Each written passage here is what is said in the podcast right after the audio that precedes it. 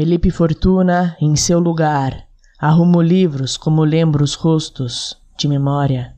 Limpo livros a me esgueirar por estantes e frestas, esgrima, depois volto a flagrar as lombadas queimadas de luz e de gordura dos dedos, o corpo continua a penetrar cada leitura.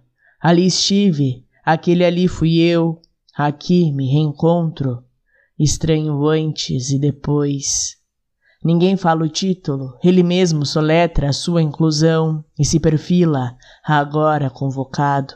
Daqui observo, perto e de rapina, o livro que li e volta para a fila, sua lombada erguida frente à dúvida que não termina.